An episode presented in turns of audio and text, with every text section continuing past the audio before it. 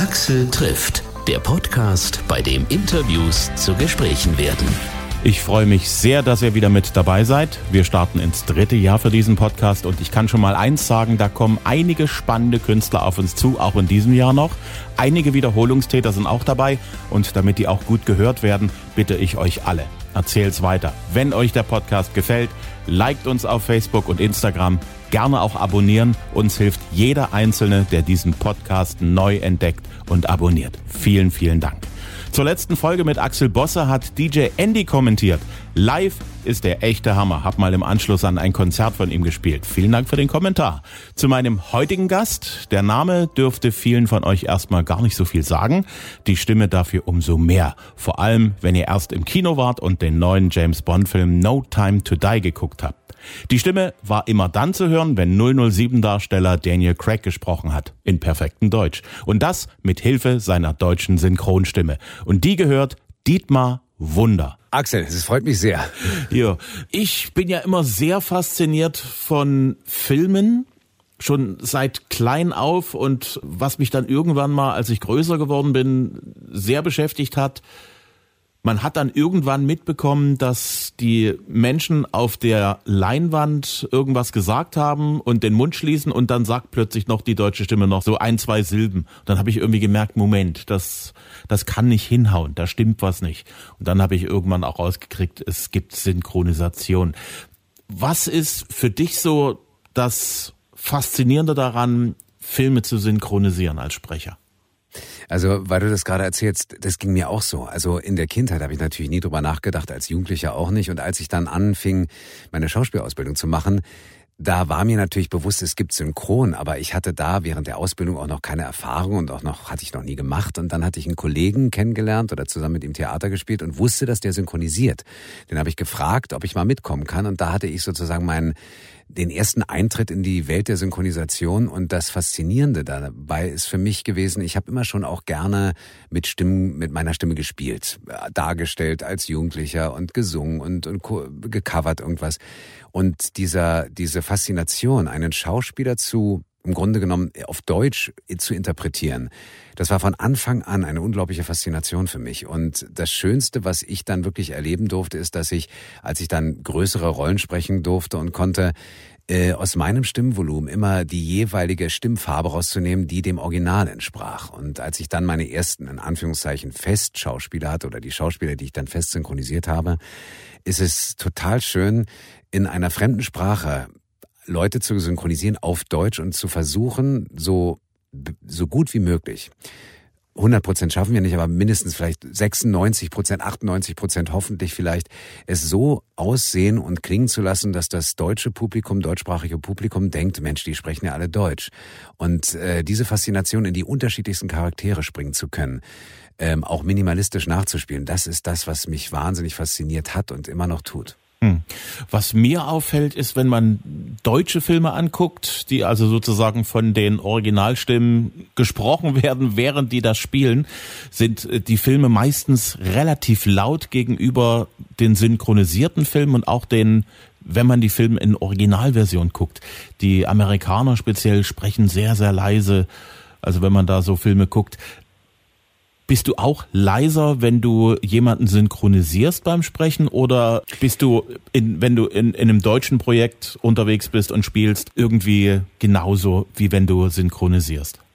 Also für mich ist es so, dass das wahnsinnig viel Spaß macht, wenn man äh, so eine Filme synchronisiert, wo die im Original schon einfach nicht so präsent laut sind, sondern genau wie du es beschrieben hast, so dieses etwas leicht leisere, zurückgenommene, unaufwendige zu spielen. Und ich muss gestehen, inzwischen äh, über die Jahre hat Synchron schon sehr auf mich abgefärbt im Positiven, so dass ich, wenn ich selbst vor der Kamera stehe, dass ich einfach diesen Duktus oder diese diese Art zu sprechen einfach es fließen zu lassen und nicht Texte jetzt bewusst zu sagen, ähm, klar, bewusst muss ich sie sagen, aber dass es halt so ein bisschen so eine, so eine gewisse äh, Lockerheit hat oder sowas, das hat mich schon sehr geprägt durch Synchron und ich genieße das, wenn ich es anwenden darf, auch vor der Kamera dann auf Deutsch zu tun. Ich hatte letztens gedreht mit einem Kollegen zusammen, der auch sehr, Ronald Nitschke, bekannt Tommy Lee Jones Stimme, ähm, wir haben zusammen gedreht und am Set haben alle gesagt, es ist faszinierend. Ihr seid, man merkt wirklich, ihr geht mit jeden Tag mit Sprache um und habt so eine Lässigkeit im Text, macht ihr euch mundgerecht. Das, äh, das merkt man sofort, dass ihr da so einen, ja, ja so, so, so ein Talent entwickelt hat über, habt über die Jahre und das ist natürlich ein schönes Kompliment, sowas zu hören. Da macht also Synchronarbeit aus einem Schauspieler, wenn es gut läuft, einen besseren Schauspieler. Ähm, ich kann für mich nur sagen, dass es mir äh, sehr, sehr viel gebracht hat, weil ich natürlich den Originalschauspielern zugucke und jeder spielt ja anders. Und da habe ich so viel immer, äh, ach guck mal, das macht er so, das ist interessant, das kann ich auch mal probieren, auf meine Art. Ich würde sagen, es ist auf jeden Fall eine Studie als Schauspieler oder Schauspielerin, wo man ganz, ganz viel mitnehmen kann und lernen kann. Und ich habe das auf jeden Fall getan. Hm. Nun hast du ja mehrere Schauspieler in deinem Repertoire ja. von solchen Leuten wie Martin Lawrence über Adam Sandler, Daniel Craig. Hast du da in deinem Kopf mentale Schubladen, die du dann halt aufmachst, wo du sagst, so, jetzt ist Adam Sandler dran, jetzt klinge ich so? Ja, also das ist auf jeden Fall so, dass ich ähm, für mich, ich versuche es immer so zu beschreiben, ich habe ja ein bestimmtes Stimmvolumen. Da habe ich höhere Töne oder Stimmlage und mittlere und tiefe. Und dann ist natürlich ganz entscheidend, ich höre den Originalschauspieler, also zum Beispiel Sandler den sehe ich und dann äh, stelle ich mich auch so hin wie Sandler und habe dieses Lächeln in der Stimme und so ein bisschen dieses manchmal schüchterne und so ein bisschen, äh, naja, er ist ja nicht sofort der Held, sondern der ist ja erst, den, äh, das ist ja erst später. Und dann rutscht sofort mein Gesicht auch in so eine etwas lächelnde Haltung. Das kann man vielleicht so nach, so, so kann ich es vielleicht beschreiben. Wenn ich jetzt zum Beispiel jemanden wie Daniel Craig, der hat ja eine unglaubliche Körperspannung und äh, artikuliert auch unaufwendig und äh, spielt sehr zurückgenommen minimalistisch, aber auf den Punkt. Und das heißt, dass ich dann für mich auch so dastehe körperlich, dass ich also von der Körperhaltung, von der Mimik des Originalschauspielers ganz viel übernehme und dadurch, dass ich das Original auch, also die Originalstimme im Ohr habe, auch, auch automatisch meine Stimme meinetwegen nehmen wir die Schublade dann, die Schublade mit der etwas tieferen, mit dem tieferen Timbre dann ziehe und das als Einheit, das versuche ich dann umzusetzen. Hm. Was mich ja sehr begeistert ist, mit Daniel Craig und äh, Adam Sandler hast du ja sehr, wie soll man das sagen, sehr weiße Schauspieler. Don Cheadle, Martin Lawrence, Cuba Gooding Jr., das sind ja als Schwarzamerikaner die klingen ja schon irgendwie ganz anders als so ihre weißen Gegenparts in den Filmen.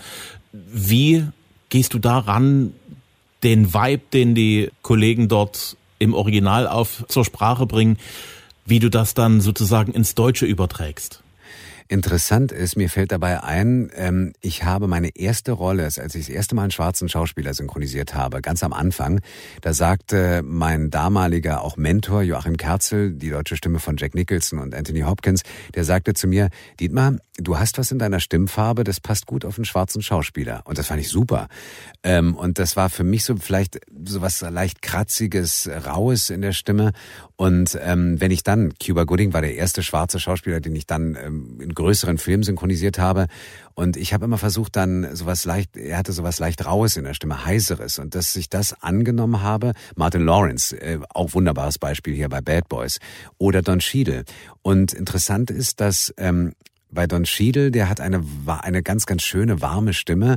Klar, der kann auch zickig klingen in äh, Oceans, äh, die ganze Oceans Reihe, da ist ja immer so ein bisschen der Nörgelheini, ähm, aber diese Art, da gucke ich immer den, den Schauspielern in die Augen und wenn es stimmlich aus meiner Stimmfarbe passt, äh, diese Kollegen zu bedienen, dann ist es genau wie Sie sagen oder wie du sagst, äh, ein Geschenk, weil ich bin ja nun mal weiß. Das heißt, ich kann ja nicht äh, schwarze Schauspieler vor der Kamera spielen, aber ich darf sie synchronisieren. Und da versuche ich mich auch der Lässigkeit und der Art und Weise, wie sie spielen, anzupassen, aber natürlich mit meiner authentischen Stimmfarbe, die ich dann vielleicht ein bisschen moduliere, aber nie chargiere oder so. Hm. Da muss ich mal wirklich ein Kompliment machen. Diese Leichtigkeit und Lässigkeit, die kriegst du wirklich zu 100 Prozent rüber. Ich erinnere mich noch so an, an ältere amerikanische Filme aus den 70ern, wo man wirklich merkt, ja, da hat man einen Schauspieler genommen und irgendwie hat er das auch so, so halbwegs hingekriegt, aber so richtig die Seele, den, also dieses, diesen Soul hat er nicht hingekriegt. Also das ist bei euch da. Also bei dir da auf jeden Fall da, da sage ich von Herzen Danke für dieses schöne Kompliment. Dann macht das alles noch mehr Spaß, der Job. Hat der Schauspieler aus der Originalfassung eigentlich irgendwie eine Mitsprache für seine deutsche Stimme? Darf der mitentscheiden? Ich habe es mal wirklich äh, erlebt, dass ein Original, das war allerdings auch ein deutscher Schauspieler, der in LA gedreht hatte, eine Serie, und äh, der hat sich sogar meine Stimme schicken lassen und hat sich dann von sich aus für mich entschieden, was ich total schön fand. Ähm, ansonsten ist es so, dass die Originalproduktionsfirma ähm, oft mit im Boot ist, gerade bei großen Filmen. Inwieweit es jetzt bei Daniel Craig zum Beispiel der Fall war, mir wurde gesagt, dass auch Barbara Broccoli, also dass es bis ganz nach oben gegangen ist äh, bei der Entscheidung, was mich natürlich dann auch sehr ehrt, ähm, dass die Schauspieler jetzt konkret sagen, ich muss das oder will das oder möchte das unbedingt hören, wenn, wird das uns oft nicht mitgeteilt. Was passiert, ist manchmal, was wirklich sehr schön ist, dass äh, die Originalschauspieler sich die deutsche Fassung anhören und dann sagen, Mensch, das ist ganz toll, großes Kompliment und das ehrt uns natürlich dann. Hm. So eine Stimme für einen Schauspieler wie Daniel Craig zu sprechen in den deutschen Filmen ist ja praktisch sowas wie ein Hauptgewinn für einen Synchronsprecher, oder? Ja, auf jeden Fall. Also für mich ist es so, ich kann immer wieder sagen, äh, mehrere Träume sind wahr geworden. Ich bin Schauspieler geworden, weil ich als Jugendlicher damals Sean Connery in den James Bond Film gesehen habe und da deswegen wollte ich Schauspieler werden. Und dass ich A Schauspieler geworden bin und B dann auch noch seit 2006 Daniel Craigs Stimme ähm, im deutschen Alias Bond, das ist für mich äh, mehr als nur ein Traum, der wahr geworden ist und es macht wahnsinnig viel Spaß. Hm. Du kriegst ja den Film vor allen anderen zu sehen. Wie zeitig ist denn das, dass du den Film bekommst, um damit arbeiten zu können, um die deutsche Fassung herzustellen? Also es ist in der Regel so, man kann sagen, wenn der Kinostart steht, wenn man weiß, wann der Film ins Kino kommt, dann werden meistens so sechs Wochen zurückgerechnet, äh, dass der Film ab dann synchronisiert wird, weil man braucht so etwa eine Woche, anderthalb Wochen für die Mischung des Films. Und da muss er wirklich fertig sein. Aber das wird immer strammer vom Zeitplan. Ich kann mich noch erinnern, als wir Spectre aufgenommen haben, da war die Weltpremiere, sagen wir mal, am 26. Oktober. Anfang Oktober haben wir den Film gesehen. Der wurde zwar zu dem Zeitpunkt schon gleichzeitig getextet, also synchron getextet. Und dann haben wir ja ab dem 5., 6. Oktober angefangen zu synchronisieren. Und äh, ich werde nie vergessen, wir haben die letzte Korrektur am Freitag vor der Weltpremiere am Dienstag äh, der, der darauf folgenden Woche aufgenommen. Und das ist dann schon sehr sportlich. Aber das ist in letzter Zeit der Normalfall, dass wir wirklich sehr zeitnah arbeiten oder beziehungsweise knapp, knapp kalkuliert, weil ein weltweiter Kinostart angestrebt wird. Aber äh, das ist sportlich. Das passt so ein bisschen zu einem James Bond-Film. Wie lange ist da Zeit für so einen Film? Wie, wie viele Stunden verbringst du da im Studio, um so einen Film fertig zu sprechen? Also ich würde mal sagen, es hängt natürlich davon ab, wie, wie viel mein Schauspieler redet. Adam Sandler, der redet gerne viel, was ja sehr schön ist. Da bin ich sehr oft im Studio. Äh, da kann man sagen, wenn so ein Film vielleicht acht Tage Aufnahmezeit heißt, bedeutet, ja, also jetzt ein normaler Kinofilm, sage ich mal, ähm, dann bin ich davon bestimmt bei Adam Sandler sechs Tage im Studio. Fünf oder sechs Tage. Bei James Bond, äh, der redet zwar, wobei in den letzten Filmen hat er auch viel mehr geredet. Da ist es mehr, dass wir vielleicht manchmal noch ein bisschen mehr Zeit haben. Äh, da bin ich dann aber auch bestimmt vier, fünf Tage im Studio und ähm, ja, vielleicht sogar auch eine Woche insgesamt. Weil oft ist es auch so, dass wir sagen, pass auf, wir machen äh, aus Zeitgründen, weil die anderen Kollegen natürlich oder Kolleginnen auch aufgenommen werden, dass ich auch sage, äh, lass uns lieber sagen halbe Tage oder dreiviertel Tage und dann komme ich lieber nochmal wieder, damit man einfach auch dieses, dass man nicht das Gefühl hat, man muss das Ding jetzt irgendwie runter synchronisieren, sondern ganz im Gegenteil. Aber in der Regel kann man sagen, bei so einem großen Werk ist die Hauptrolle bestimmt fünf bis sechs Tage im Studio. Hm. Was macht für dich Daniel Craig als James Bond besonders und speziell? Er hat 2006 mit den Produzenten und den natürlich den ganzen Drehbuchautoren ähm, und Autorinnen äh, James Bond komplett neu erfunden. Er hat äh, er ist sehr nah an der Original-Romanfigur äh, von Ian Fleming. Dieses harte, zerrissene und äh, auch sehr verletzliche, aber auch sehr einsame für sich, das spielt er wahnsinnig gut. Und er hat dieses ähm, ja, dieses markante, dieses unaufwendige Spielen so, so etabliert, was, was ihn wahnsinnig faszinierend als Schauspieler macht. Er ist cool, ohne jetzt aufgesetzt cool wirken zu wollen. Und das hat er jetzt wirklich, muss man sagen, perfektioniert in den letzten James Bond Filmen. Also Casino Royale war eine wunderbare Neuerfindung des James Bond. Und das Faszinierende für mich als Schauspieler, ihn zu synchronisieren, ist, dass er halt sehr unaufwendig spielt, aber total auf den Punkt immer mit einer unglaublichen Spannung in sich drin. Und, äh, und das macht wahnsinnig viel Spaß für mich als Schauspieler, so etwas Zurückgenommenes, aber auf den Punkt zu spielen, ohne aufgesetzt zu wirken. Hm. Nun ist ja die Premiere schon durch für No Time to Die. Du kennst den Film schon durch deine Arbeit. Äh, was macht den neuen James Bond Film aus? Dass er sich auf alle Filme von Anfang an bezieht. Also von Casino Royale bis No Time to Die, das hat einen Zusammenhang. Und das ist äh, in der Ära Bond auch noch nie passiert, dass die Filme wirklich sich aufeinander beziehen, so dass man sie zusammen sehen kann. Man kann sagen, ich mache heute Abend einen Bondabend, ich gucke Casino Royale bis Spectre und dann gehe ich am nächsten Tag ins Kino. Äh, das ist die erste Faszination. Die zweite ist, dass alles drin ist, was ein James Bond-Film braucht. Es ist Humor drin, was ich immer sehr charmant finde, diese, dieser typische Bond-Humor. Er ist sehr emotional, er ist irrsinnig spannend, actiongeladen natürlich auch und er hat so viele Szenen, was so typisch Bond ist. Und er hat diese typischen One-Liner-Sätze auch von ihm, aber auch die anderen Figuren sind toll ausgearbeitet. Also der Film macht wahnsinnig viel Spaß. Hast du so einen One-Liner noch auf Tasche, einen Parat, der dir einfällt? Ja, da, da gibt's ganz viele, aber einer ist mir gerade jetzt, äh, ist mir, oder klingt mir gerade im Ohr, und zwar ist es dieser wunderbare Satz, als er auch im Trailer zu sehen, mit dem Telefon mit M telefoniert und sagt, Sie haben eine neue Doppelnull-Agentin, eine entwaffnende junge Frau. Das sind so eine Sätze, die machen einfach Spaß. Auf dem Punkt und mit so ein bisschen ironischem Unterton, das, das ist als Schauspieler echt ein Geschenk. Ja. Hast du einen Lieblings-James-Bond-Song? Ja, ich habe ähm, You Only Live Twice man lebt nur zweimal. Das ist einer, ist ein bisschen nostalgisch, das weiß ich, aber ähm, das ist so einer der älteren Kategorie. Aber welcher meiner einer meiner Lieblingssongs aus der Craig-Ära ähm, oder Ära ist Adele mit Skyfall. Das kann ich gut verstehen. Gilt ja nicht ohne Grund weltweit als der populärste ja. James Bond Song. Momentan äh, die Kinobesitzer haben ja gebetet, dass der James Bond-Film endlich mal in die Kinos kommen kann, weil die Kinobranche steht ja an der Wand durch Corona doppelt und dreifach. Ja. Dagegen Netflix, Amazon Prime, die sind ja immer mehr explodiert. Es gibt immer mehr Serien, immer mehr Filme, die direkt dort online zu sehen sind, die gar nicht erst ins Kino kommen. Ihr kommt ja eigentlich aus dem Synchronisieren gar nicht mehr raus. Äh, momentan ist es wirklich so, dass wir, was heißt momentan, wir haben die ganze Zeit sehr, sehr viel zu tun gehabt. Ja, auch gerade durch die Streaming-Dienste, wie du es gesagt hast. Und jetzt laufen die Kinofilme wieder an. Also äh, wir können sehr, sehr dankbar sein, wir Schauspieler, die synchronisieren oder Schauspielerinnen auch natürlich, äh, dass wir wirklich durchweg sehr, sehr gut zu tun hatten. Wirst du auch manchmal so im Laden beim Einkaufen angesprochen, wenn du so an einer Käsetheke ansagst, was du so alles möchtest? Das ist sehr, sehr schön. Und zwar ist es wirklich so, dass ich regelmäßig erkannt werde, kann ich wirklich sagen. Also ist mir gerade letztens passiert, vor drei Tagen, ich gehe äh, kurz was einkaufen, also komme aus dem Studio, hatte gerade ein Interview gegeben über James Bond, wo sie mich gefragt haben, werden sie erkannt?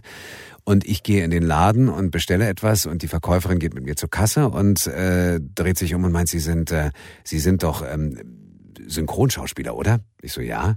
Sind Sie die Stimme von James? Ich so, ja. Da hat sie mich wirklich erkannt und das äh, ist immer so für mich so wie Applaus für das, was ich mache, zu bekommen. Ich freue ich freu mich immer wahnsinnig. Vielen, vielen Dank. Ich bedanke mich sehr für die Zeit. Vielleicht sehr gerne, sehen wir uns mal persönlich, würde mich freuen. Das mich auch.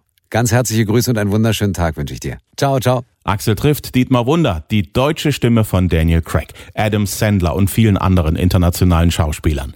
Mehr Infos über den Synchronsprecher und Schauspieler gibt's auf dietmar-wunder.de.